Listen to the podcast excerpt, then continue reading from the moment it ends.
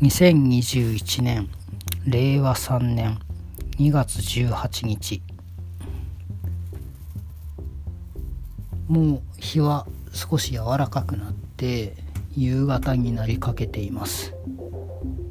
風は相変わらず強くってとても寒いです。こんにちは表人です。表人の声ログ。このコンテンツは僕表人が日々の生活の中で体験したことや感じたことなどを音声にてログを取っていくものです。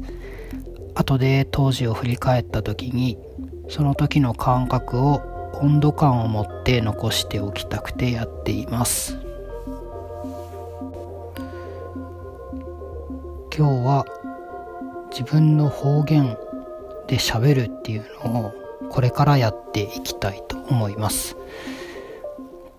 これをやろうと思った発端は前回紹介した古典ラジオの中のリスナーコミュニティの中でいろんなあの交流をしているんですけれどもそこで、え、ー、とイムさんっていう方のケビキラジオっていう中での研究がちょっと発端でして全国いろんなところで今音声配信がたくさんこう、えー、始まっているけれどもその実感があまり湧かないのは皆さんがあまり方言で喋ってないからじゃないんだろうかっていうだからもっと方言聞きたいよっていうことだったんですね。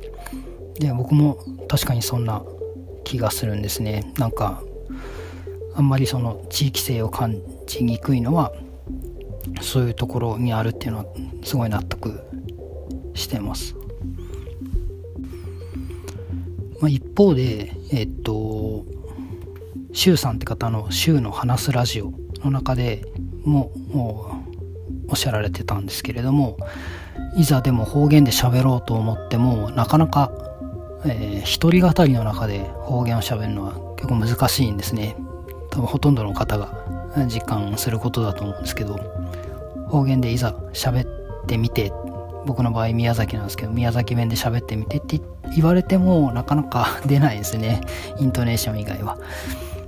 で、まあ、周さんは、えっ、ー、と、あえて、あの、知人との電話を録音して、その会話が自然な宮崎弁になってる。あ、周さんも宮崎の方なんですけど、自然な宮崎弁になってるっていうことで表現してました。すごいなと思ってます。また、えっ、ー、と、京都の方で、タマさんって方の、玉子屋の日本馬の下駄っていうラジオでは、えっ、ー、と、絵本の読み聞かせをすることによって、まあ、その関西の京都らへんの言葉をこんなだよっていう感じで紹介してたんですね他にもいろんなあのリスナーコミュニティの方が方言で喋っていらしててすごいなと思いました。で遅ればせながら僕もちょっとやってみようと思ってます。で、えーと、僕の場合は、タマさんの絵本読み聞かすっていうところをヒントに、えーと昔話を自分の故郷の言葉で喋ってみるっていう試みでやってみようかなと。思います。えっ、ー、と、僕は宮崎県の北の方、大分県との県境の延岡っていうところ出身なので、できるだけ延岡弁で喋ってみようと思ってやってみます。では聞いてください。桃太郎です。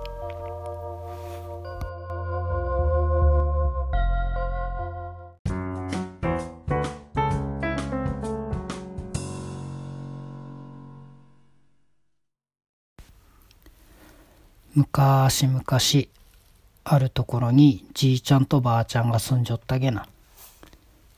じいちゃんは山へ芝刈りに行って、ばあちゃんは川へ洗濯に行きようになったと。ばあちゃんは川で洗濯しようになったら、でっけえ桃が流れてきてかいね。はあ、どうしたでっけえ桃じゃろかいって、ばあちゃんは桃を拾って、カゴをからって祈ることにしたと。家でじいちゃんが帰ってきてからその桃を切ろうとするとなんと桃いよでっけえ赤ちゃんが出てきようになったげな。ああびっくりしたって二人は驚いたっちゃけどまあすっげえ喜んでかいね。なんちゅう名前にしよっかねちったげな。桃い生まれたっちゃから桃太郎ちゅうのどんげかね。それがいいわ。桃太郎はその後、あっちゅう間に大きくなって、優しい男の子になったと。ある日、桃太郎が二人に言ったげな。鬼ヶ島っちゅうところに悪い鬼が住んじょるっち聞いたっちゃけど、僕が退治してこようと思うっちゃわ。じいちゃんとばあちゃんは悩んだあげく、日本一のきびだんごを作ってやって、えー、行ってきねって言。ったげな。桃太郎は早速鬼ヶ島に向けて旅立ったと。旅の途中、桃太郎は犬に出会って、犬が、桃太郎さん、その袋の中に何が入っちゃったけって言ったげな。日本一のきびだんごよ。一つくれたら一緒に行っちゃるよ。わかった。犬は桃太郎から一つ団子をもらって家来になったと。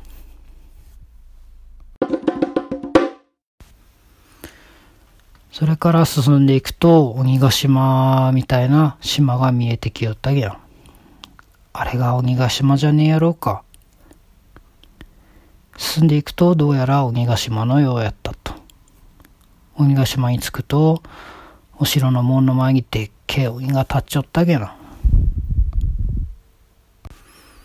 そしたら、お城の中からたくさん次々に鬼が出てきて、ついに大きな大将が出てきたと。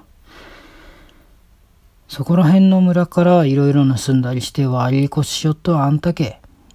はあなんけこいつ、俺が出やしちゃるわ。と、鉄の棒で鬼が殴りかかってきたげな。桃太郎はパッと鉄の棒の上に乗って切りかかったと。いて、もう降参じゃ、許してくれんけ。もうせんて約束すっとか。約束する。そうして桃太郎は盗まれた宝を返してもらったと。桃太郎はじいちゃんとばあちゃんがおる家にいんで帰って、村の人たちに宝を返して、みんなで幸せに暮らしたげな。おしまい。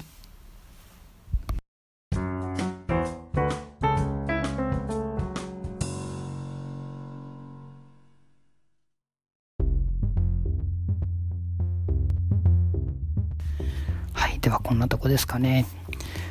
今回はま生活の記録というよりかは、えっ、ー、と、イムさんのケビキラジオの方言聞いてみたいってことに対するアンサーをしたつもりであります。まあ、あの、周さんと被ってるんですけどね、宮崎弁で。でもまあ、延岡弁と、多分周さん、あの、県南の方だと思うんですけど、県北と県南でちょっと雰囲気が違うと思うので、まあ、あの、僕もちょっと撮ってみたという感じです。では、聞いてくださってありがとうございました。表人でした。